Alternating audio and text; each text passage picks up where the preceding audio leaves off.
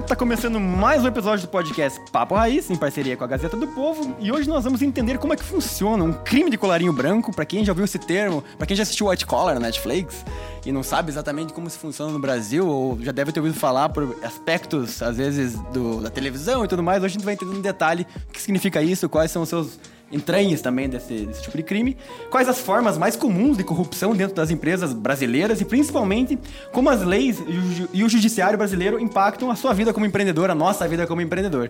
E para isso, talvez o convidado que tem mais é, é, palavra para falar sobre isso no Brasil é o nosso amigo Sérgio Moro, nosso conterrâneo curitibano aqui, ou melhor, é de Maringá, mas é é nosso curitibano aqui, né, nosso, cara? Né? Já é curitibano. aqui, né? Pelo amor de Deus. Casei com uma curitibana, então é, acho que tá, tá valendo. É.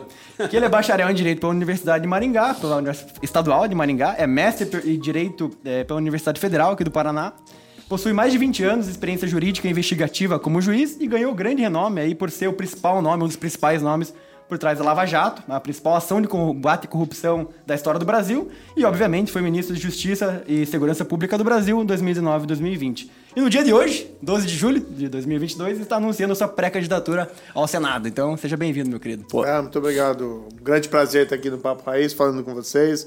Guilherme, Yuri e Juninho. É, tô, sou, bem, eu tive 22 anos de juiz, carreira longa na magistratura, tive muitos casos envolvendo crimes normais, grandes traficantes de drogas, não é tão normal, né? Mas tive também muitos casos envolvendo crime de colarinho branco, caso Banestado, depois lavagem de dinheiro e principalmente depois a Operação Lava Jato, crime de corrupção, que muitos consideram também um crime, de certa maneira, de colarinho branco. Uhum. Essa expressão, na verdade, foi cunhada por um sociólogo americano, norte-americano, chamado Edwin Sutherland em 1939, numa palestra, faz tempo. Já tinha isso lá naquela época? Já tinha naquela época. Não, Achei que era uma Sérgio, nossa isso aí. Sérgio chegou mexendo no baú, ele falou banestado, ele não sabe o que é banestado. A nossa ah, não audiência, sabe, não, não, ele não vai ouvir a Copa do Mundo, não sabe 94, ele não viu. Banestado, ele não viu. O, o Sérgio, ba, o, o Baggio perdeu o pênalti. Ele não sabe para que lado o Sérgio bateu é, o pênalti de 94, a gente sempre tira isso, né? Mas enfim. É, cada vez a pedra fica mais velha, mas enfim. Mas, mas sabe que isso é triste, né? Porque a gente vê assim eu lembro da Copa de 2002, que foi a última que o Brasil ganhou. Mas, por exemplo, o meu filho nasceu depois. Caraca. E minha filha tinha dois anos na época. Então eles também não viram. Espero que possam ver o Brasil ganhar a Copa do ah, Mundo. por esse pena, por a gente tem lado. dúvidas, tem dúvidas. A esperança é a última que morre. Fato, é. Fato. E também estamos com o Juninho e com o Guilherme, que possuem anos de experiência investigativa política do Instagram. Achei interessante essa, essa nova função que vocês estão tendo no podcast. Olha, aqui. eu até o final do podcast quero ver se eu consigo uma força aqui do Sérgio para resolver aquele problema de pensão alimentício que eu tenho atrasado, que está saindo minha, minha é, prisão lá. Vamos ver se ele dá uma moral, não, né? Acho que é a hora, acho que é hora Não, deve conhecer alguém lá, né, cara? Ainda deve conhecer. Brincadeira. Prazerzaço falar contigo aí. Obrigado por ter ah, aceito é. o nosso convite. Sensacional. Não, tranquilo. Boa. É, Sérgio, a gente, como que a gente pode chamar? Sérgio, doutor Sérgio? Como que é isso? Eu gostava quando eu morava. Tava morando um tempo nos Estados Unidos, é. o pessoal me chamava Judge Moro. Judge Moro? Achava legal. Caraca. Judge, Moro. É, Judge Moro. Não, pode chamar de Moro, Sérgio, tanto faz. Sérgio. É brincadeira. O nosso amigo Morão lá, cara, ele gosta do sobrenome porque é forte, é Moro. Verdade, né? a gente tem um amigo que é o Moro. É. É, é Morão? O vice-presidente? Morão. Não, não ele é, é, Ele é promotor. Acho que do clube lá ele é vice-presidente do paulistano lá.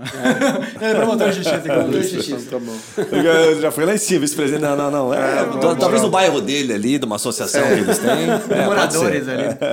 Sérgio, a gente tem várias perguntas para você hoje. Claro. Tudo sobre negócio, assim, né? E até deixando bem claro, nosso, nosso cunho nunca foi político e nosso podcast não tem muito esse viés. Então, de fato, tá bom. a nosso interesse é entender toda a tua experiência como juiz, como procura, é, como ministro, tem uma, uma bagagem gigante para mostrar para o nosso empreendedor normal brasileiro a visão de dentro para fora. Como é que a, ah, o judiciário enxerga o empreendedorismo e principalmente como que isso impacta também no nosso dia a dia, né? Com certeza. E uma das principais perguntas assim que a gente poderia começar por aí é, a gente vive diariamente o que a gente chama assim de manicômio legislativo no Brasil, né? Mudança legislativa tributária o tempo todo, essa incerteza, né? O, o, o empreendedor brasileiro ele já ele empreende um cenário de incerteza, né? Para quem vai investir no Brasil sempre tem essa, esse cunho, né? Agora a gente olha, né, esse ano, puta, flexibilização de teto de gastos, é, aumento do fundo partidário, sempre a gente não tem é, uma, uma estabilidade, acho que é a palavra, né? Uhum. Na tua visão, o país Brasil, na sua, na sua complexidade, ele precisa de reformas para dar essa previsibilidade e estabilidade para o empreendedor? Ou é uma questão muito mais cultural, que é uma coisa muito mais longo prazo do que a gente imagina? O Brasil ele tem problemas de que a gente chama de segurança jurídica. Né? Segurança jurídica é extremamente importante para dar mais previsibilidade para os negócios, para dar segurança aos investimentos. Então, o Brasil ele tem toda né, uma dinâmica econômica, um país rico, a economia persiste apesar dos governos, mas a minha visão é que a gente está muito aquém do nosso potencial. É, em parte disso é esse cenário de insegurança jurídica, de mudança constante na legislação e também o fato da nossa legislação ser extremamente complexa. Então é um lugar comum, por exemplo, no mundo dos negócios, mesmo em relação a investidor estrangeiro, a reclamação de que aqui no Brasil você tem que gastar muito mais com contadores, com exército de contadores, do que você gasta, por exemplo, com uma empresa de tamanho equivalente na Europa ou nos Estados Unidos. Isso acaba entrando dentro do custo Brasil. Eu acho que é parte uma, uma questão cultural, né? uma mania de querer regular tudo, uma mania também do Estado querer interferir em escolhas que poderiam deixar um pouco mais abertas é, para o setor privado. Agora, o fato de ser uma questão cultural não significa que a gente não tem que demandar mudanças. É a mesma coisa que a gente sempre viu no negócio da corrupção. Muitas vezes a grande resposta, a afirmação que você tem, ah, o problema é a cultura, né? a cultura da corrupção no Brasil. Isso é válido você apontar, não, é um problema de cultura, mas isso não significa que também você não tem que dar passos concretos para você mudar essa cultura. Não, não, faz sentido. A gente parece que no Brasil tem uma cultura assim também de judicialização muito maior que, a, que países estrangeiros. Né? Parece né? não, os números não mentem. é um país de judicialização disparado. Pois né? é, né? Você tem, você tem dados disso? Tem, tem. O Brasil tem mais advogado que juntando todos os outros países, praticamente, né? É um número absurdo, assim, sabe? O número de advogados e o número de processos é, agora passa de 30 milhões, né, tem 70 milhões parados. Você já sabe, sabe mais, melhor do que eu. Mas na prática, quando compara com os outros países, os caras ficam. Como assim? Eles não entendem, né? Você já teve né, essa experiência com é. outros diversos países. Como é que é isso? Quando chega lá fora, você fala, não, a gente tem lá 30 milhões, mais ou menos. Dá um processo a cada né, oito pessoas ali, né? No máximo. É, tem uma expressão famosa, né? É. Vocês devem ter visto em filme é, cada pessoa, usa muito nos Estados Unidos, cada pessoa tem direito a um dia na corte. e aí o pessoal brinca aqui no Brasil, o pessoal exagera, porque é todo dia na corte. então, então a gente vê isso muito na questão trabalhista, antes da reforma, que tinha um grande número de reclamatórios trabalhistas, que geram também insegurança. Né? E você não tem aquela confiança uh, dentro do sistema. Eu mesmo, uh, embora eu tenha vivenciado o sistema por dentro como juiz, eu também já tive minhas experiências ruins Sim. dentro da justiça. Eu lembro, por exemplo, uma vez morava num condomínio, um prédio que tinha poucos moradores, e um dos moradores parou de pagar a taxa de condomínio. Guilherme. Num prédio pequeno. É. Não era um prédio no Cabral, não. é, não. Num prédio, num prédio com poucos moradores, isso gera um peso grande, porque os Sim. outros têm que pagar essa taxa de condomínio. E a taxa de condomínio é um negócio líquido, certo? Ali, para você cobrar, devia ser fácil. Mesmo assim, levou 4, 5 anos. Caraca. Né? Então, assim, a... isso acaba também.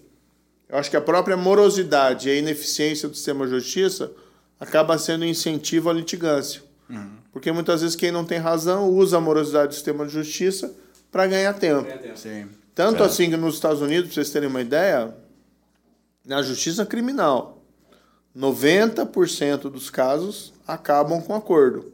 Que é o que eles chamam 90%? lá do... 90%? Liberguem. É, na Justiça Federal e na Justiça do mais de 90% na verdade. Caraca. É o Liberguem que é o quê? O promotor e a defesa. E o acusado negociam a pena. O acusado confessa. E normalmente daí pega, pega uma pena menor.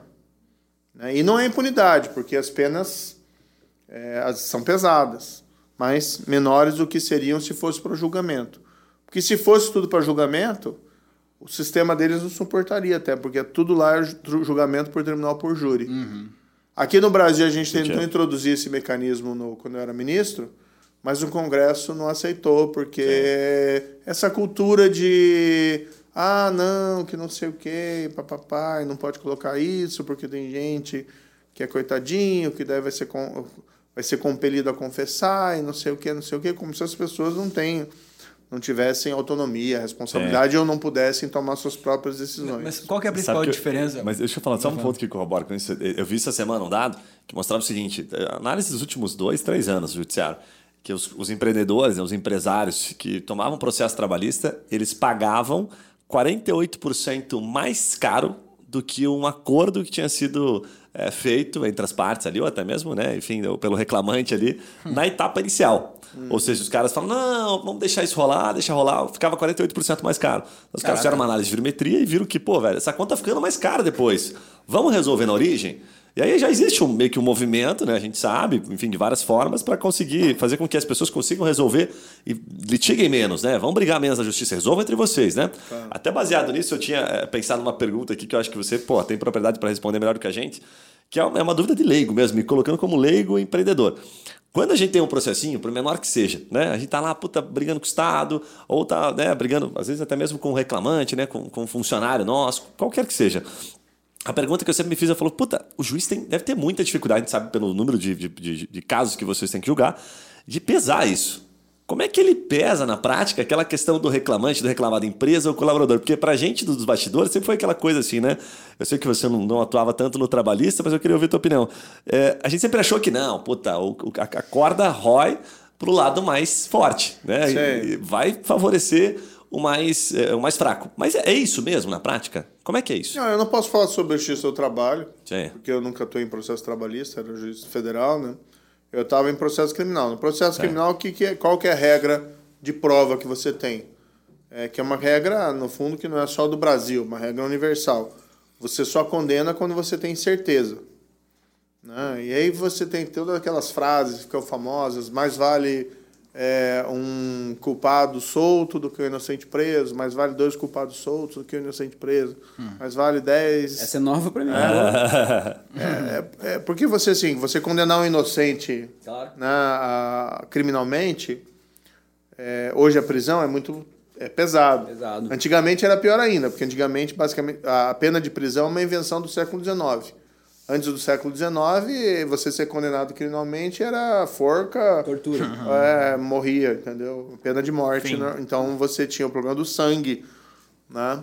E até tinha a questão religiosa envolvida. Olha, um juiz condenar alguém, um inocente, à morte é um problema. Você não tem uns sonhos, uns pesadelos às vezes, Sérgio? Não, eu sempre levei a minha profissão muito a uma sério. duvidazinha ali, uma duvidazinha? Não, profissão, não, na verdade, assim, a regra é a seguinte, na dúvida você absolve, entendeu? Ah, entendi. Então, Pô, você falou isso, na dúvida não faz. Os americanos têm uma expressão lá, que é a prova acima de qualquer dúvida razoável.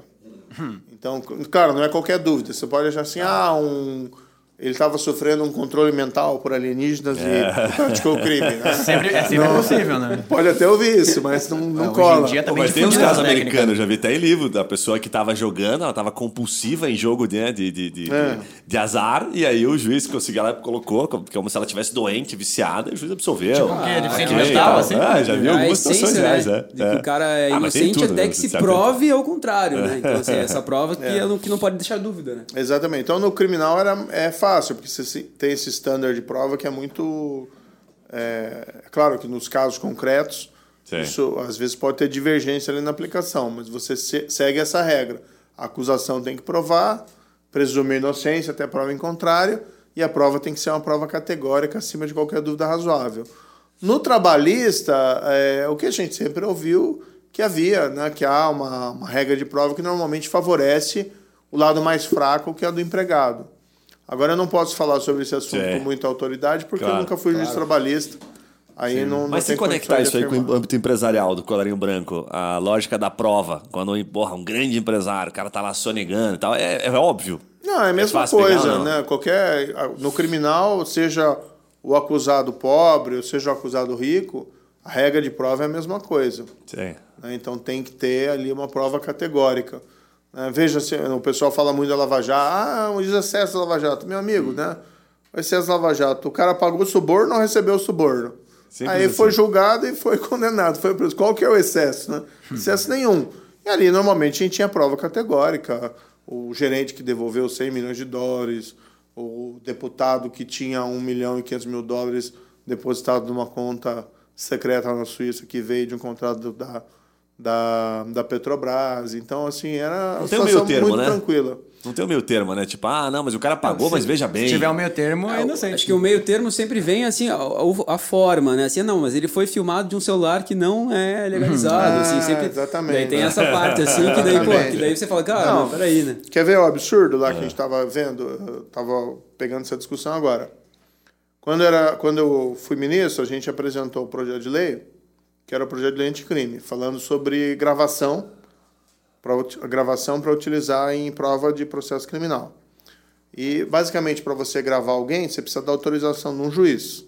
Então, se eu for gravar uma conversa com vocês e a gente tiver uma conversa incriminatória, por exemplo, você, né, Yuri, fala, ah, eu matei meu, minha sogra, sei lá. Eu não vou falar, mas quiser. Ela acabou de fazer uma plástica, É, amor. ela, ela tá, ela tá- ela tá se recuperando bem. Tá se É, recuperando tá se bem. recuperando bem. Ele tentou, ele tentou, mas não conseguiu. Então, é, você precisa ter uma autorização do juiz para fazer isso.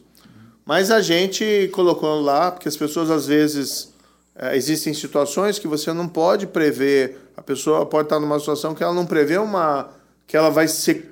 surgir uma situação que ela tem que gravar. Por exemplo, um funcionário público que aproxima do empresário e pede suborno. E às vezes o empresário, antes de denunciar o servidor público, para ele se garantir, ele quer fazer uma gravação. Gravou. E às vezes ele não tem aquela condição de provocar um juiz primeiro, o Ministério Público, para ele se sentir seguro, ele grava. Então a gente colocou na legislação de que poderia utilizar esse tipo de gravação também. Excelente. Mas o Congresso, Ah, mas é óbvio. O Congresso raiz, veio né? e limitou.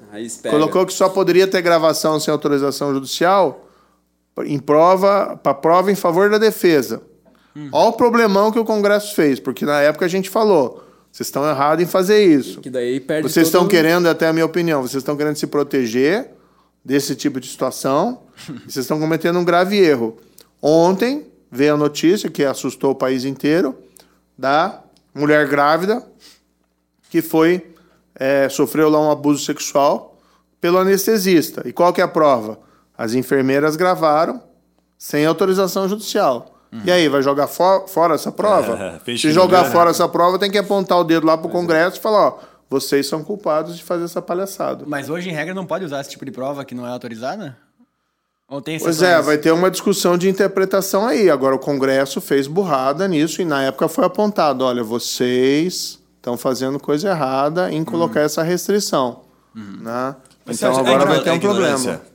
É ignorância na hora de não passar. Puta, não passou pelo Congresso. É ignorância ou não? ah, ele tá tão magro agora, dá uma respirada.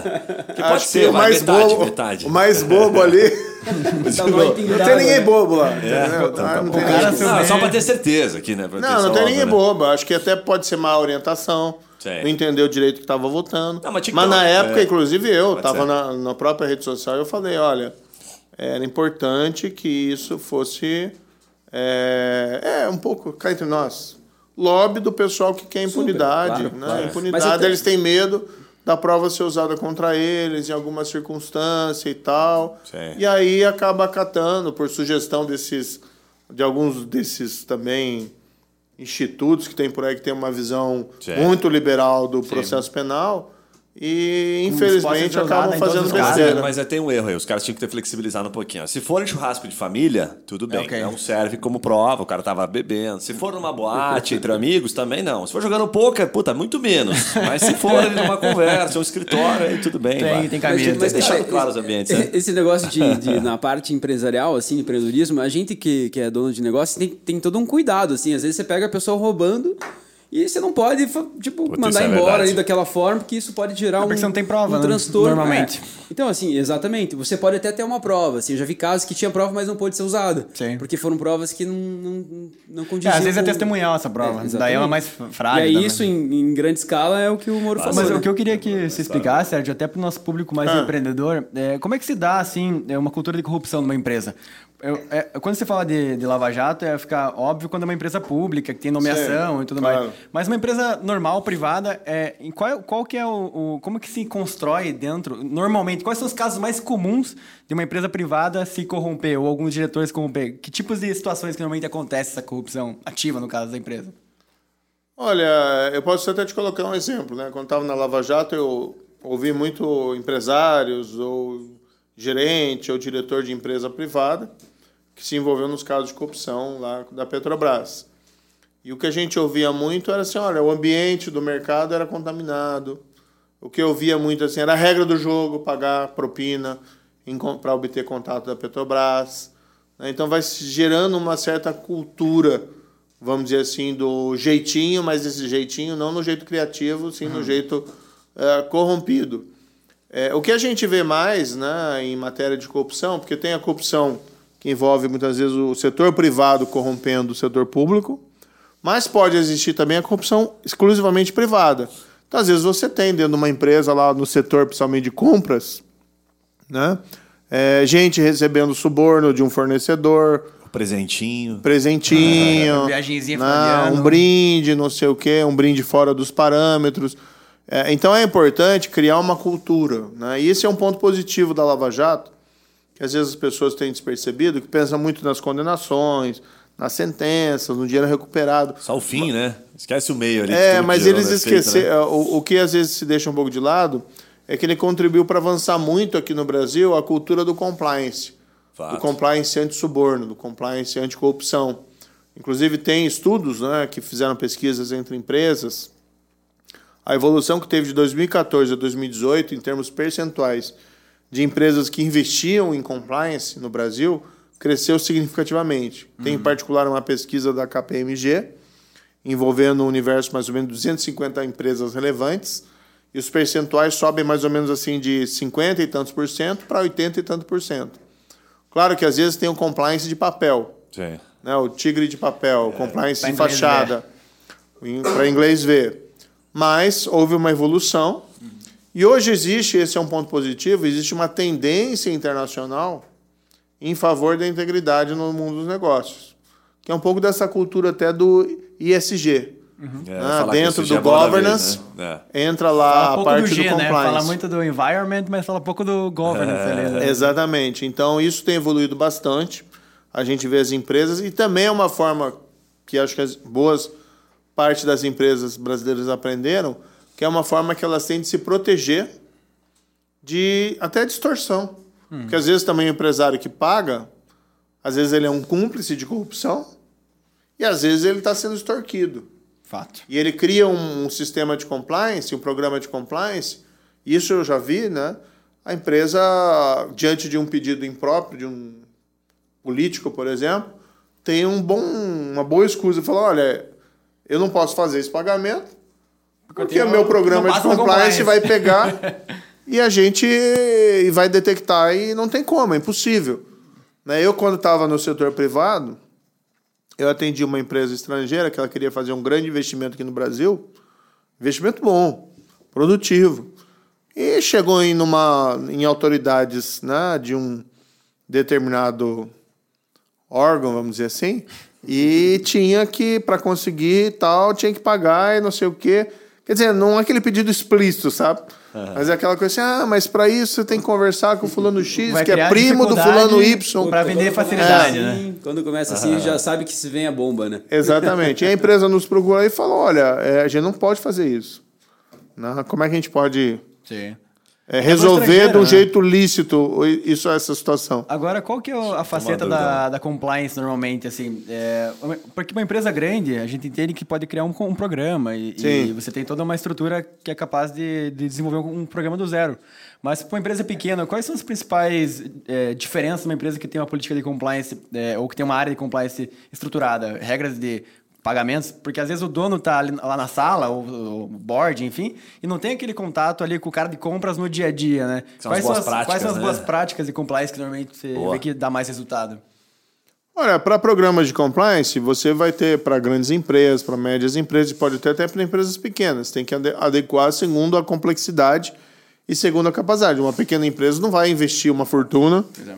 num programa de compliance, porque isso acaba afetando o ganho dela nos investimentos. Agora, o grande ponto é assim: empresas grandes, empresas médias, o compliance funciona como uma proteção e também funciona como um incentivo para a melhoria dos negócios. Por exemplo, a cultura do ISG não é uma cultura faça isso porque é, é, é faça a coisa certa só. Tudo bem, também é fazer a coisa certa. Mas a ideia do ISG é que você agrega valor né, ao negócio adotando essas políticas. A questão do compliance é a mesma coisa anticorrupção. Você agrega valor aos seus negócios agindo dessa forma. A gente teve, por exemplo, situações, estava no setor privado antes de Sim. vir agora para o mundo político. Então a empresa queria investir no Brasil e queria comprar ativos no Brasil. Queria comprar uma outra empresa.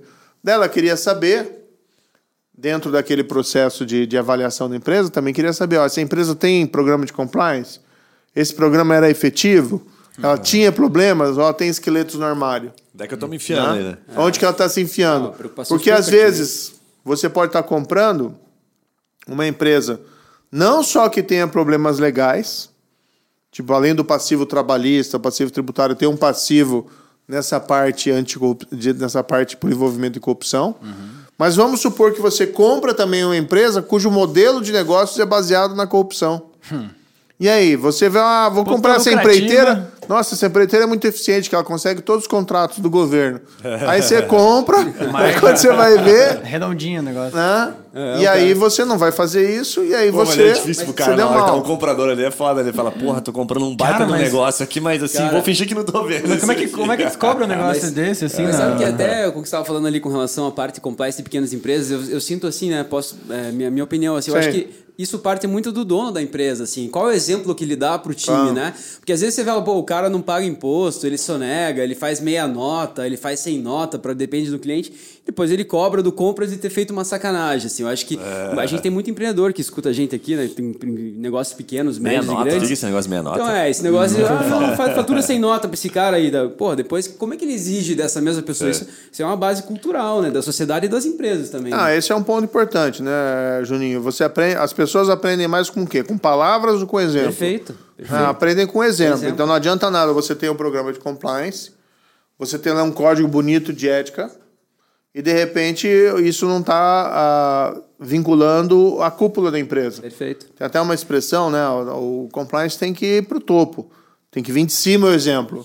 Tem uma expressão, velho ditado, que diz que o peixe apodrece pela cabeça. E é mais ou menos por aí. Se você não tiver o exemplo, você não vai conseguir ter um programa de compliance ah, efetivo. Então, na pequena empresa, ainda que você não tenha condições de contratar uma consultoria, de, de você ter ali um programa de compliance com- sofisticado, a atitude do proprietário, do dono, do empresário, do dirigente, já faz uma grande diferença. Você pode ter um código de ética. Não adianta você ter um código de ética de 200 páginas.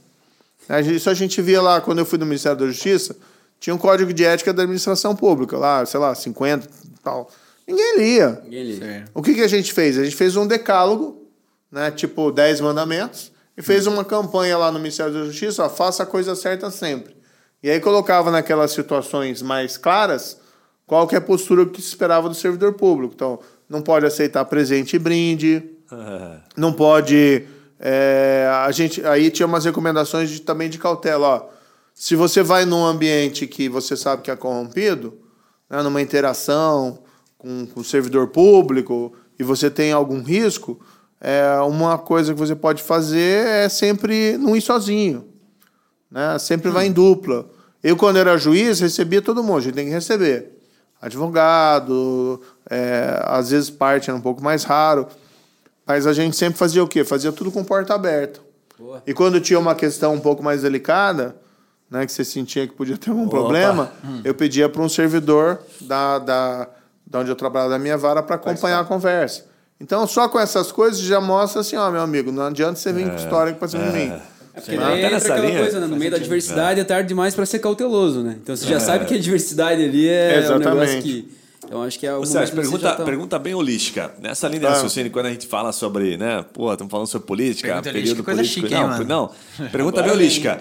A gente aposta mais no privado, eu quero dizer apostar no privado no sentido do compliance ter evoluído mais do que 50%, agora vem o ISG e vem outras boas práticas, né? Se aposta mais no privado ou a gente aposta que o poder público, em razão muito, inclusive, do seu trabalho, de toda essa evolução que a gente teve, ou as duas coisas são juntas, né? Se fosse para apostar, você fala assim, cara, aposta no privado, aposta no brasileiro, que o brasileiro vai corrigir essa porra e vai puxar o Estado.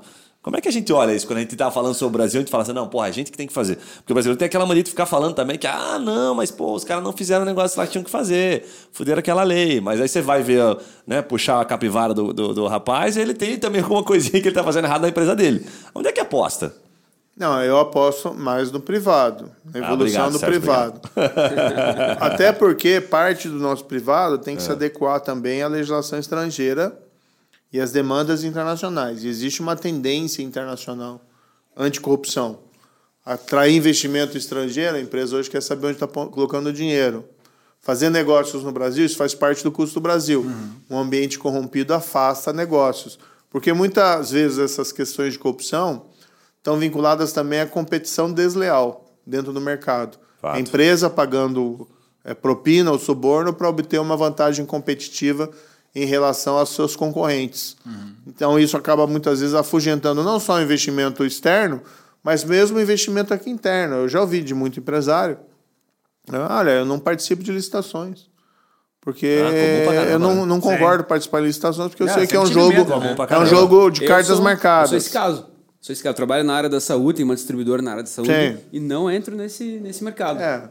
Não, a gente não pode generalizar, Perfeito, entendeu? claro. Mas É. tem alguns nichos que a gente sabe que são problemáticos. E as pessoas aí não querem se incomodar, ficam fora. Sim. Ah, então, eu acredito mais no setor privado. Agora, a gente também tem que ser realista. Há uma interdependência. Sim. Né? Você não consegue consertar o setor privado, ou melhor, o setor privado ele não consegue consertar sozinho o público. Você tem que ter ações conjuntas.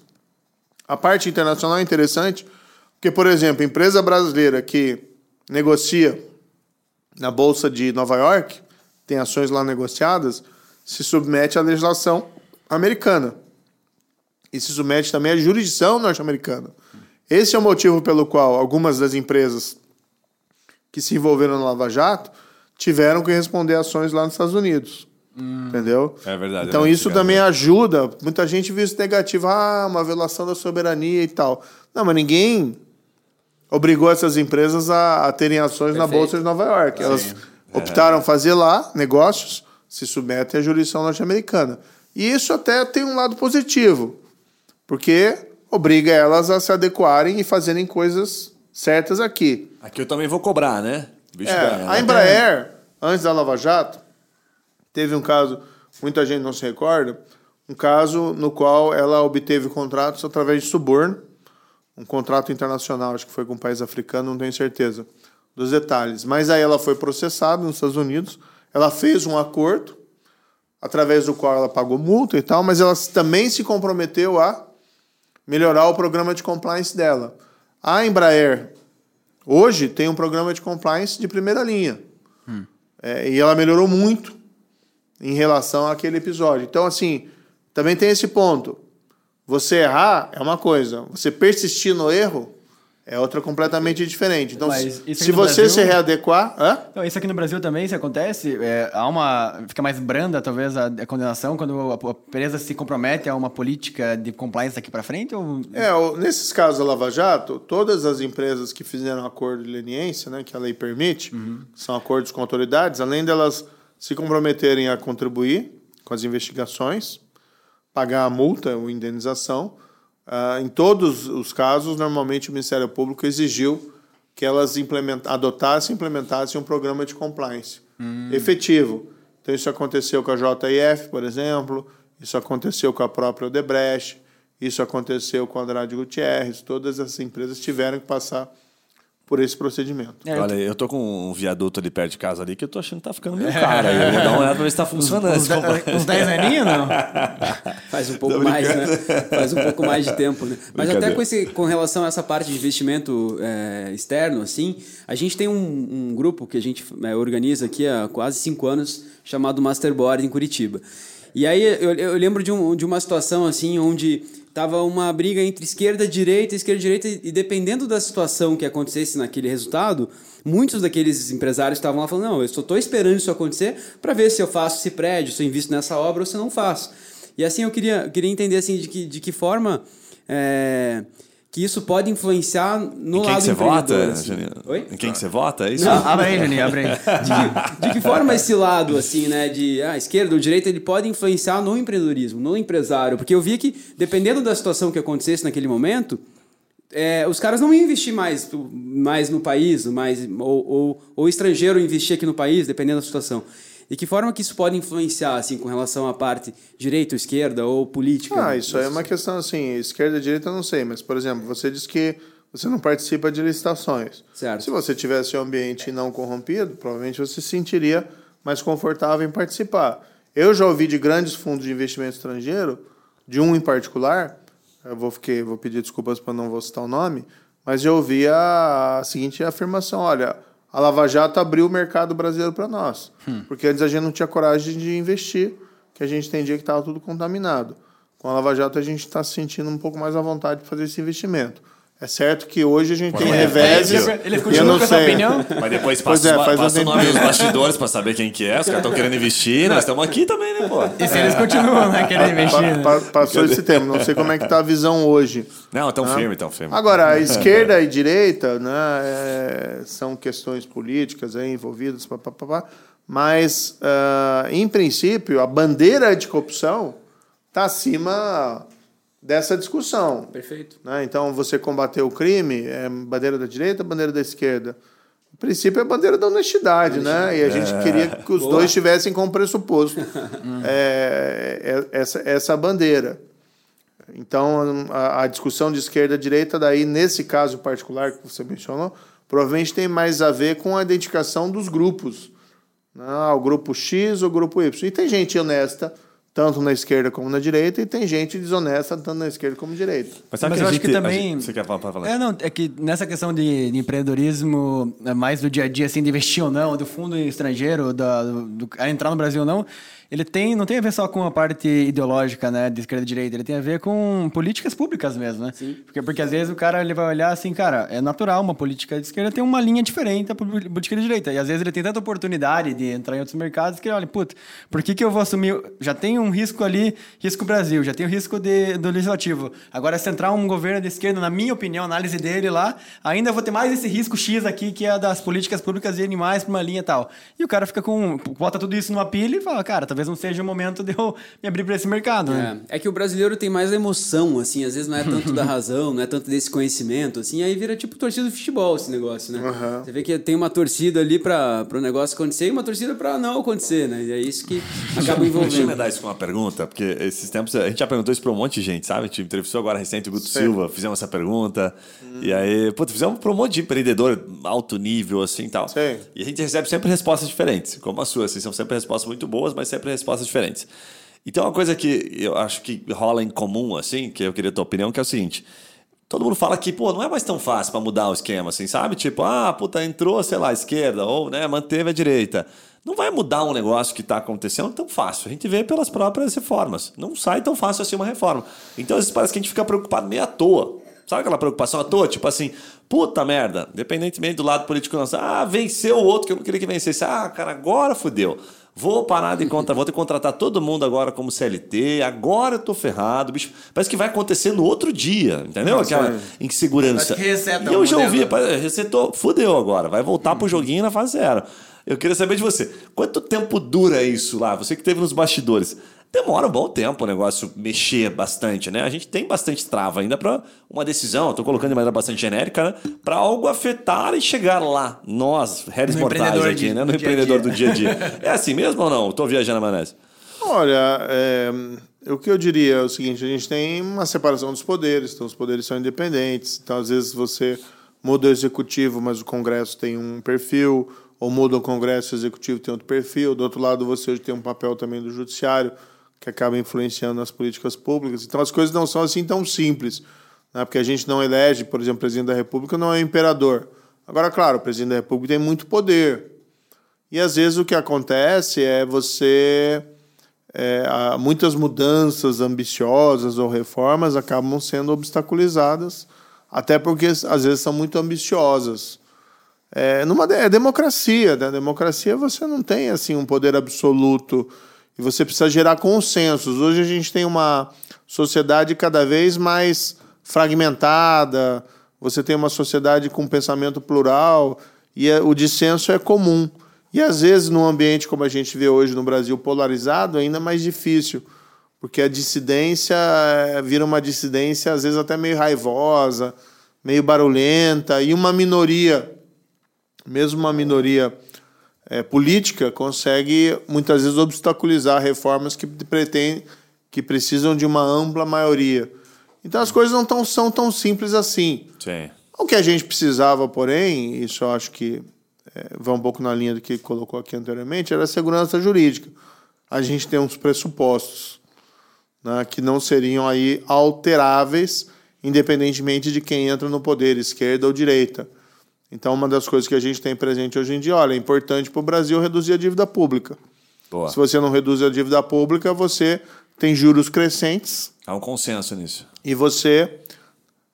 Há um consenso em. Não, né? Vai. Consenso? Não, não há. Não, não desanima tanto. Que tá Consenso. chegando aí, estão Não com há. investimentos aí. Não há. Estão botando uns criptoativos. É. Tô brincando. Tem gente que tem, já tem aquela, aquela expressão, dívida, gasto é, é vida, né, e tal. Então, é, não é bem um consenso. Sim. Mas eu acho que a gente precisava ter um consenso em relação a alguns temas para a gente conseguir avançar como país, não ficar tudo um fla-flu, né, ou sujeito a muitas mudanças.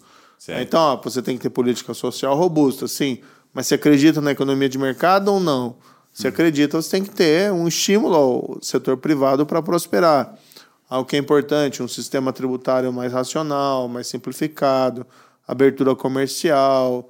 é, Enfim, a gente tem uma série de problemas no Brasil. Hum, Não estou vendo tanta clareza na solução Mas a gente caminha para problemas. polarização ou caminha mais para algo um pouco mais. Mas o. Mais para polarização? É, não? é, a pergunta é isso, assim, hoje anticorrupção, combate à corrupção é um tema fla-flu ou isso tá mais para consenso?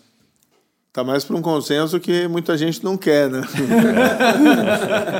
Tipo, No não quer fundo, a no gente, a gente- infelizmente, a gente vive num país que é cheio de privilégios.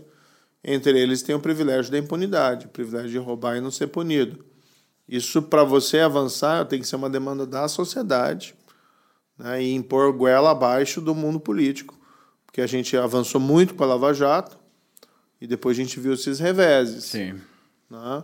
É Essa mesma questão legal que eu mencionei há pouco, né? foi um revés quando mexeram na lei. Sim. Então a gente precisa ter um consenso aí para essa linha, porque de fato a gente só eu não conheço um país que se desenvolveu baseado em desonestidade, em alto nível de corrupção. Na verdade, o alto nível de corrupção é algo que atrai investimento e que diminui o desenvolvimento.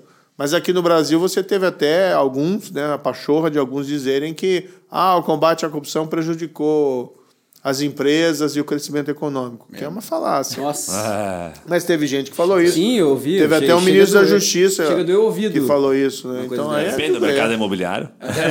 tá brincando. Mas sabe, uma coisa que eu ia te perguntar, assim, é bem, Ah. bem raiz de brasileiro, aqueles que não foram pra rua. Vai ter rua esse ano ou não? Ah, não sei, né? Sabe por que eu tô te perguntando? Porque a gente, a gente tá do lado aqui da prefeitura, né? E passou aqui hoje na frente. Hoje eles sempre passam na frente de abril, né? E passaram na frente. Por que que, na tua opinião, aquilo que aconteceu na época da Lava Jato, né? Na eleição anterior, pô, a galera foi pra rua, parece que tava todo mundo mais empolgado. Você tá sentindo essa mesma empolgação ou não? É só eu que tô sentindo que tá todo mundo mais aceitando as coisas. Eu acho que tem coisas aí envolvidas. A própria pandemia arrefeceu muito os ânimos. Fato.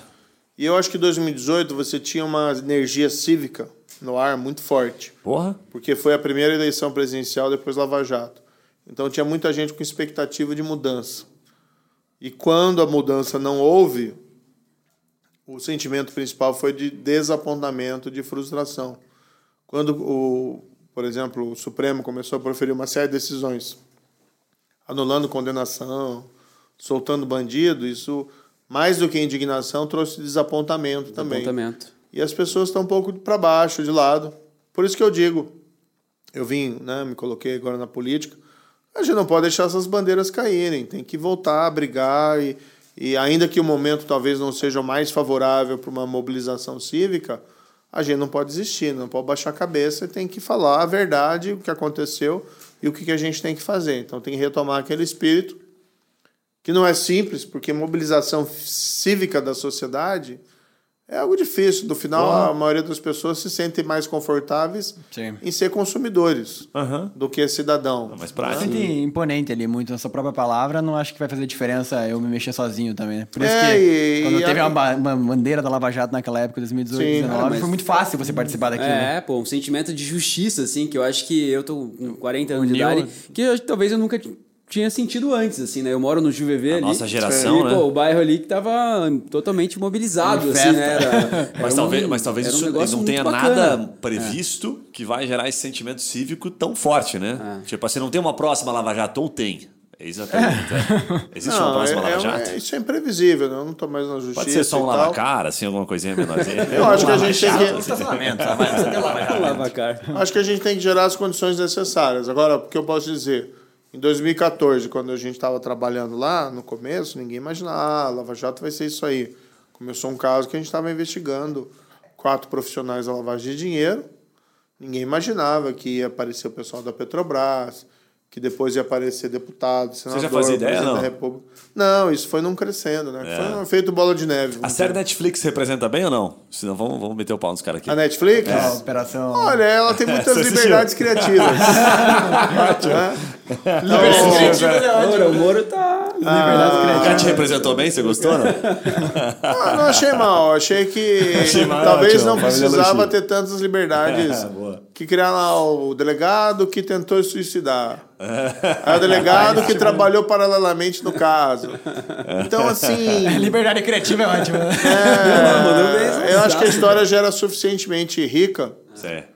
Super. sem necessidade desses. Mas entendo ali o recurso criativo, e daí chegou, acho que o momento que o próprio roteirista, o diretor, eles também entenderam: olha, se a gente for muito próximo à realidade, a gente pode ter problemas legais. Fato. Então vamos deixar claro que é uma ficção baseada em fatos reais. Faz sentido. Existe né, um foi excesso de caminho. preocupação, inclusive, na ficção, né? Pra deixar claro que era ficção. né? Exatamente. Agora teve um outro filme, né? Que foi o Polícia Federal, a Lei é para Todos.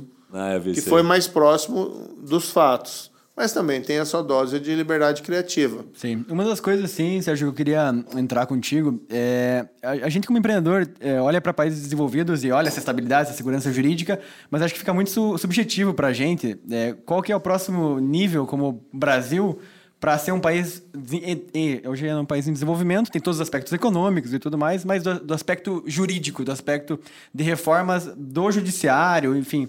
O que, que você enxerga assim que são os principais pontos que a gente precisa amadurecer como é, legislativo judiciário para conseguir entregar mais segurança na prática? Assim, tem algumas reformas já óbvias assim que se a gente fizer já começa a deixar um pouquinho mais desenvolvido ou mais estável o nosso sistema? Olha, eu acho que tem uma série de reformas que a gente tem que fazer. Reforma tributária, por exemplo, eu acho essencial. Né? Ter um sistema de tributos mais simplificado, é, que permita até no futuro até a redução da carga tributária. Hoje, pelo cenário fiscal, não me parece viável, muito viável reduzir carga tributária, mas a simplificação seria essencial. Hoje você tem, é, por exemplo, só tributo sobre consumo, você tem o PIS, COFINS, o IPI, aí você tem o 27 estados com ICMS diferente, e você tem lá 6 mil municípios com ISS diferente, que gera um carnaval tributário. Então gera muita incerteza e insegurança. Eu sei bem isso. No campo da justiça, você precisa ter mais certeza. Não pode ser, por exemplo, na justiça criminal, um processo levar 20 anos. Alguém cometer um crime ser condenado que cometeu um crime, seja um grave crime ou seja um crime pequeno. Mas tem como reduzir isso na prática? Tem, é só fazer reforma. Olha, aí a gente tem que ser bastante sincero, Yuri. A gente não é atrasado por acaso. A gente é atrasado porque tem gente que tem interesse no atraso. Perfeito. Não, então não é uma coisa assim natural. Claro que a inércia é uma das forças mais poderosas do universo. Então você mudar, reformar, é difícil. Mas a inércia interessa muita gente. Então, no própria questão criminal, interessa para o cara ser julgado agora ou daqui a 20 anos? Daqui a 20 anos. Interessa para o cara pagar dívida agora ou daqui a 10 anos? Dez daqui a anos. 10 anos. Então, tem gente que ganha com o sistema como ele é. A gente não pode ter a ilusão que só tem perdedor quando o sistema não funciona. Tem ganhador também. Então, a gente precisa vencer esses interesses que eu até falo, olha, esses interesses são contra-majoritários. Sim. né? Eles são não são do esse sistema não é do interesse da maioria da população. Que a maioria da população sofre com esse sistema e não tem acesso a esses privilégios que são de poucos. Mas esses interesses contra-majoritários são poderosos, são fortes, são e aí impedem muitas vezes a mudança. Até trazendo esse lance de privilégios, assim, é, eu, eu sinto assim que são poucas empresas que têm condições até é, de contratar um tributário, assim, um advogado tributário para para cuidar dessa parte da empresa. E é super importante isso, quem é empresário sabe o quanto é importante a gente cuidar disso.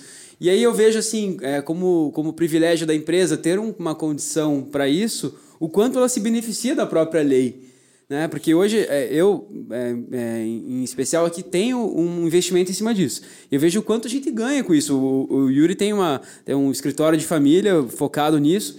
E, e, o quanto da demanda tem, mas os pequenos e médios empresários às vezes não têm essa condição, né? Então precisaria que tivesse uma mudança na lei para que, mesmo sem esses privilégios financeiros, eles conseguissem é, é louco, beneficiar. Cara, porque às vezes só a né? informação já, já liberta, assim, né? Tipo, eu tinha restaurante, né, até há pouco é. tempo atrás, e hoje ainda estou nesse mercado. E só a informação de, putz, tem um produto aqui que a alíquota é monofásica, ou que a alíquota é zero. Sim. Só a informação, você vai mudando o sistema lá, tira Tira a alíquota ali do, do, do imposto e coloca zerado. 5%. Cara, eu, eu, pegando 5 anos para trás, é 100 mil reais que eu paguei errado, é. sabe? É. Às vezes é só a, a própria, uma, como você falou, né? Uma pessoa tendo assessoria, né? Ô, Sérgio, é. deixa eu te fazer uma pergunta. Baseado nisso que você falou agora sobre a questão da, do, dos, dos poderes e até mesmo eh, aquela lógica da alternância de poder, enfim, queria saber a tua opinião no sentido de... Uh, a gente teve uma última, uma última eleição que mudou cadeira pra caramba, né? Sim. Mexeu pra caramba, né? É, primeiro, já houve um progresso com essa mexida de cadeira, porque a gente que fica bastidor que fica, sabe, fora da, da, do, do, bastidor ali, a gente fica sempre, pô, sei lá, entrou tiririca. Daí a gente fica tirando onda, né? Porra, tiririca, tiririca, Para, não sei o quê. Eu nem sei, eu nem sei o que tiririca fez, eu nem posso falar mal dele, coitado. Mas é mais pela, pela brincadeira em si, né? Pela situação. Daí a gente fala, pô, entrou tiririca, ok. Mudando cadeira, o negócio progride ou é mudando a cultura, a cabeça do cara que tá lá? Porque às vezes me parece, estando fora, que tem que mudar a cadeira, porque daí você tem que mudar a cadeira, é mais fácil a gente falar assim, porra, vamos tirar os caras que estão lá, porque se botar uns caras novos. É o mais óbvio, né? Entendeu? Parece o mais óbvio. Esse é o caminho mais óbvio ou não? Olha, eu acho que o, o Brasil tem que aprender a melhor a votar, né? Escolher os seus representantes. Então, em 2018, realmente. que é bom ou não? é, juiz, as, piadas, as piadas são boas, ele tá perguntando. É, ele, é engra... ele era engraçado, né? Foi foda, ele foi votado pra caramba, velho. Claro que foi. É. Não, você tem que. Você teve uma grande renovação do Congresso em 2018. Mas muita gente que entrou prometendo que ia fazer algo diferente, hoje está fazendo a mesma coisa. E às vezes até pior do que se fazia anteriormente. Então tem que tomar cuidado também com esses falsos começos, com essas falsas promessas. Então o que, que tem Boa. que fazer o brasileiro? Ele tem que pegar lá o, o candidato, né, vamos dizer assim, pesquisa o histórico. Não tanto o que a pessoa fala, mas o que ela faz, aquela história do exemplo. Playbook, ah? playbook para votar. É, playbook para votar. Então, quem que é essa pessoa? Pesquisa o histórico e tal. E tem que cobrar. Eu acho que uma das grandes reformas que a gente tinha que fazer aqui no Brasil era o voto distrital. Né? Pro, pro eleitor, pro representante ficar mais perto do representado e o representado poder cobrar. Então, você ter, por exemplo, o distrito aqui é, do, sei lá, de um bairro de Curitiba, né? você ter um, um deputado desse distrito. E você sabe quem é. E quando o cara não se. Né? É, e, quando o cara não age da forma adequada, os, os eleitores daquele distrito poderem cobrar. Era tipo o vereador, né? O vereador é, é o vereador, o vereador é que fica com a orelha quente, cara. me entregar um pacotinho de doce. Não, cara, o meu vai entregar um pacotinho de doce. O vereador é o orelha quente, cara. é, né? Mas o vereador é, assim, né? É. Em tese, ele fica ali naquele bairro, postando as fichas dele, né? É, normalmente é. Ele, ele foca um pouquinho mais. Não, não que seja a solução é. que vai resolver todos os problemas, mas é importante que as pessoas saibam escolher e, e buscar mudança. Quando eu falei também, assim, que as reformas não saem porque tem gente interessada no atraso, também vamos deixar claro eu não estou falando que tem uma sociedade secreta, né? Na conspiração e tal. Ah, Mas tem muita gente. Né? É, tem muita disso. gente interessada no sistema que está atualmente. É. Tem gente que ganha. Sim. E essas pessoas, às vezes, até atuando de maneira independente, mas acabam sendo uma força que impede aquele desejo de mudança que está difuso na sociedade. Fato. Né? Por que, que você tem impunidade da grande corrupção, por exemplo? Qual que é o número de brasileiros que praticam crime de grande corrupção, que ganham lá propina e suborno milionário encontrado da Petrobras. É uma percentagem ínfima. Mas por que, que você não consegue mudar a lei ou o sistema para punir essas pessoas? Porque são pessoas que conseguem, né, na convergência de interesses, é, inibir a transformação, inibir as mudanças. Distribuem bastante recurso. em outras palavras. Em parte, sim, né? Boa. Mas em parte, para você ter mudanças reais, você precisa ter aquela mobilização cívica que a gente falou. É, isso aí. E a Pra gente rua. perdeu essa janela de oportunidade em 2018, quando tinha um momento. Faz sentido. E aí, infelizmente, entrou gente que dizia uma coisa e fez outra completamente diferente. Temos que trazer uma nova Lava Jato aí. Até como juiz, isso. assim, né? Eu acho que é, você estava numa, numa função ali de exercer né, é, a sua função, mas você colocou em xeque, assim, eu acho que muitas coisas na sua vida pessoal até, assim, né? Você abriu mão de muitas coisas para conquistar aquilo que, que vocês conseguiram conquistar, junto com a Operação Lava Jato e tudo isso, assim. Daí eu queria te perguntar, assim, até com relação a isso, assim, como na profissão juiz, assim, tudo que você viveu, né, e teve que sofrer as consequências dessa decisão, das decisões tomadas, e de, ir- e de ir até o final dos processos, isso tudo, hoje, olhando para trás, assim, fez sentido? Você faria tudo de volta? Acho que sim, né? Eu trabalhei, acho que eu lutei o bom combate. Fiz é, junto aqui no, no Paraná, a partir de Curitiba, a gente escreveu uma página da história do Brasil diferente, que a gente conseguiu romper com a impunidade da grande corrupção. A gente viu gente que se achava acima da lei sendo julgada e sendo responsabilizada e, e, e sendo presa até, arcando com a consequência dos seus crimes. A Petrobras divulgou oficialmente que conseguiu recuperar, por conta da Lava Jato, 6 bilhões de reais que tinham sido pagos em subornos. Isso só do recuperado. É né? muita grana. Recuperado, dinheiro que entrou no cofre, não é uma estimativa. Sim. Né, Os danos, na verdade, são muito maiores. A Lava Jato teve reconhecimento internacional. Eu, algumas vezes, viajei ao exterior e o pessoal olhava, ah, como é que vocês estão conseguindo fazer? Tinha uma ponta de inveja saudável, entendeu? De vários países. A gente exportou provas. Né? Por exemplo, eu estava uma época lá andando em umas ruas, estava morando no exterior, andando na calçada de, eh, de uma rua de Washington, passou um rapaz por mim e começou a falar comigo num português esquisito. E aí falou, não, eu conheço você. Português é, esquisito. Português esquisito. Você é o Sérgio Moro, tal, tal. Aí ele era fã da Lava Jato, no final da história. Ele é de Angola, daí o português esquisito por Ah, conta entendi, disso. entendi.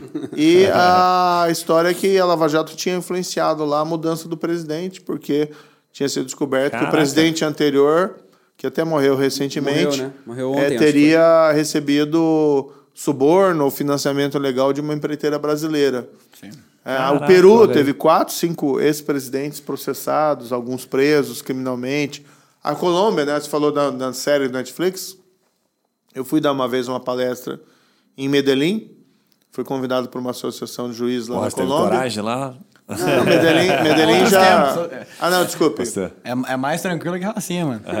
Cali. Fui pra Cali, não Cali. pra Medellín. Ah, não, cara, Cali é mas Mas outro- é outro Cali já Cali é é, é outra cidade, né? É perigoso. É de, muito diferente do que foi no passado. Mas fui lá, Associação de Magistrados, e achei engraçado porque todos eles eram fã da série. E aí ficavam perguntando, ah, mas isso aconteceu mesmo? Mas é isso tão diferente aconteceu do, mesmo? do Sérgio Moro da TV, É, mas né? agora você mudou, né? Não, mas assim, a- é- é- o impacto que isso teve no mundo, Moro, é indiscutível, assim, eu acho que isso não... Sei. Mas a, a parte, assim, até é, pessoal, assim mesmo, da, da, da vida, porque mudou totalmente, né? Depois que você né, virou uma pessoa totalmente pública, tudo isso, assim, né? Isso é, impactou demais, assim, essa mudança, assim. Como é que você vê isso hoje, olhando para trás, assim? Olha, teve um grande ônus pessoal, né? Tanto para mim como para minha família. Realmente, é... O Juninho quer saber se você tem mais cabelos brancos ou você pinta o cabelo. Não, eu sou... São mechas? Esse cabelo branco é mecha? Você faz ou é natural? A hora da verdade. que todo mundo queria. Nada de mexe aqui. 100% O cara orgânico. ganhou cabelo branco pra caramba, velho. Só ver as fotos, né? É, o ônus, né? Ainda bem que não perdeu, poderia ter sido pior. Cara, mas eu acho que é uma curiosidade, assim, que... que Não, que- é um ônus pesado. Tem É. uma gratificação grande pelo trabalho realizado. Né? Eu acho que da minha própria família, meus filhos, tenho um grande orgulho é, do, do que foi feito, mas tem um ônus pessoal que é pesado. Fato. Agora, eu tinha uma carreira antes, né? O pessoal me conhece mais pela Lava Jato, mas eu tive, como o caso Banestado, eu tive processos envolvendo grandes traficantes de droga, eu tive processo contra o Fernandinho Miramar. Caramba. O pessoal fala do interrogatório do Lula. Eu interroguei o Fernandinho Miramar também. Fui juiz corregedor de presídio federal. Qual que deu mais medo? Desculpa, não, Ah? continuando aí os processos, é pra falar. E tive um processo uma vez que foi um negócio meio até bem inusitado, né? Que um dos líderes do cartel de Juárez veio para o Brasil com unidade falsa, aqui para Curitiba. Caraca. E investiu dinheiro de tráfico de drogas aqui, principalmente em propriedade imobiliária. Foi descoberto e de repente foi ah, era acusado lá num processo do- da minha vara por lavagem de dinheiro, tráfico de drogas entre o México e os Estados Unidos. Então tem umas histórias interessantes. Legal. Então são só que claro tudo isso te traz um ônus de segurança, caramba. de, de né? dificuldade. Agora, como a Lava Jato realmente não teve igual na, na minha carreira, foi um, um trabalho, em parte, muito gratificante. Do outro lado, tem um ônus pesado, que no fundo a gente responde até hoje, né? Tem muita acusação falsa, muita mentira, muita bobagem que fala. A aquela sensação tentativa- da gente vendo as coisas é que quanto mais que iam puxando uma coisa, fala, meu Deus, não pode. Não acabava, né? E aí puxando, chegava ao É. fim do negócio, né? Isso. Chegou ao fim, não? Olha, chegou o fim. Ao fim do começo. Pelo menos da Lava Jato, né? Eles assim, puxamos a última. Eu acho que a gran... quando, em 2018, quando eu saí, no final de 2018, a maioria dos processos que eram da competência de onde eu trabalhava, né, daqui de Curitiba, eles já tinham é, seguido o seu curso. Tá? As pessoas mais importantes tinham sido julgadas tal. Claro que tinha ainda um rescaldo relevante, mas assim, falando em nível de corrupção no Brasil, tinha muita coisa para ser processada. Sim. É que chegou um momento que o Supremo passou a entender, ah, não, só fica na 13ª vara aqui, né, onde eu trabalhava, a casos relacionados à Petrobras. Casos de corrupção que a gente tinha descoberto na Caixa Econômica, na, em Angra 3, Caramba. em, no Ministério do Planejamento, a gente acabou tendo que mandar para outro, no pedágio a gente acabou tendo que mandar para outros juízes e eles, então tinha muita coisa para fazer. Puxava um fio da meada e ia caindo. É, tinha uma expressão, né? O saudoso lá ministro Teori Zavascki falava É. que puxava uma pena e vinha galinha. Realmente era um negócio grande, É pesado. muita, é muita gente, né? Entendeu, É. Sérgio? A gente poderia ficar o dia inteiro aqui conversando, na verdade. E tem muitos assuntos aqui que a gente gostaria de entrar, mas a gente sabe que tem horário e tem que respeitar. É, mas eu queria colocar a última pergunta, até pa- partindo do pressuposto, assim, que é, houve um ciclo teu ali como juiz que se encerrou, é, que entrou como ministro, e que hoje, é, bom, está indo para outra, outra fase. Mas quando você olha da- da- dos ganhos da Lava Jato e todos os, vamos chamar de retrocessos que houveram nos últimos anos, é, você entende, assim, que a gente está olhando um, panorama de segurança jurídica para o âmbito é, empresarial brasileiro nos próximos anos, se seguir o que está acontecendo, ou a gente só vai, continuar, só vai conseguir entregar isso para o empresário brasileiro se a gente tiver uma grande mudança, uma grande uma mudança no Congresso, uma mudança no, enfim, no judiciário como um todo de divisão, de jurisprudência, ou não, estamos caminhando, né? A construção de um país é uma luta permanente. Então eu estou me colocando, por exemplo, agora no mundo político, sou pré-candidato ao Senado aqui pelo Paraná, e a mesma situação, para você querer mudar o país, você tem que fazer boas escolhas, é, e essa é uma luta que não se encerra. O que a Lava Jato mostrou é, um, você ser um país corrupto, o Brasil ser um país corrupto não é um fato da natureza. Tá? Não é um destino manifesto do Brasil ser um país corrupto. Destino Então você consegue mudar. Agora, ela, ela ilustrou também que essa mudança envolve uma luta permanente. Então, eh, ela avançou muito a Lava Jato, depois teve retrocesso, porque teve uma reação no mundo político. Então, o que, a gente tem que fazer? Retomar essas bandeiras. A mesma coisa vale para outras reformas. né? reforma tributária, essas re- reformas culturais de integridade das empresas, essa questão ambiental, essa questão de inovação tecnologia. No fundo, não tem almoço grátis, né? Aquela velha história. E tudo que se faz, você precisa de planejamento, dedicação e esforço. Na segurança pública, quando fui ministro da Justiça, a gente tinha a mesma situação. As pessoas acham que você vai num governo, né, e numa posição de poder, você vai puxar um coelho da cartola, não, e resolveu todos os problemas. Não. É planejamento, dedicação e esforço. Vou te dar um exemplo aqui bem singelo, mas para o, o nosso telespectador, ouvinte, compreender bem. É, fronteira. Né? Nós temos uma fronteira complicada, é muito extensa, passa muito contrabando, droga e arma. A gente criou um programa, a gente chama Programa Vigia, para melhorar o controle das fronteiras. Nunca você vai ter um controle de 100%. A gente não tem con- condições de construir um muro também, e nem é desejável. Mas onde a gente implementou o programa Vigia, as coisas melhoraram. O que, que era? Faz um diagnóstico da região e apresenta soluções. Então a gente pegava batalhão de polícia de fronteira e ia lá. E a gente via a situação. Tá, por que, que o batalhão não está funcionando bem aqui? Em região de rio não tinha barco. Não tinha rádio comunicador. Não tinha óculos de visão noturna. Tinha feijão com arroz. Realmente. Infraestrutura, não tinha. Na infraestrutura. Daí o que, que a gente deu? Deu os equipamentos, deu treinamento, capacitação e pagou gratificação por horas trabalhadas no programa. Onde a gente fez isso? Os níveis, né, o o índice de apreensão de drogas, armas e contrabando foi lá para a estratosfera. Entendeu? Agora, é uma coisa que você faz de imediato no país? Não. Você vai ter que passo a passo ir melhorando e leva tempo, custa dinheiro e custa dedicação. Então, assim, não existe uma fórmula mágica. Tacaram né? feijão Então, as com arroz. pessoas, né? exatamente, as pessoas às vezes têm uma noção do país. Ah, você elege um presidente X e o muda presidente tudo, X né? vai puxar um coelho da cartola e melhorou o Brasil. Não, Num discurso acaba tudo. exatamente. É planejamento, dedicação e esforço e tem que ser permanente. Aí as Frequência coisas bom. melhoram. É, eu acho que o empreendedor brasileiro sabe disso melhor que ninguém, né? Porque é uma luta diária pra você também conseguir construir qualquer coisa nesse país, né? E faz todo sentido. Altos e baixos, né? O tempo todo, né? É fácil se apontar, né? Você elege, acho que daí apontar é a forma que vai ajudar de alguma forma. Bom, Sérgio, obrigado pelo teu tempo, obrigado por ter Obrigado. participado desse papo. É, parabéns pelo trabalho maravilhoso ao longo desses anos no judiciário como ministro e obrigado pelo teu tempo. Espero, né, que você consiga atingir seus objetivos aí dentro dessa, dessa candidatura que está indo ao Senado e que a gente puder receber você ao longo desses próximos meses aqui.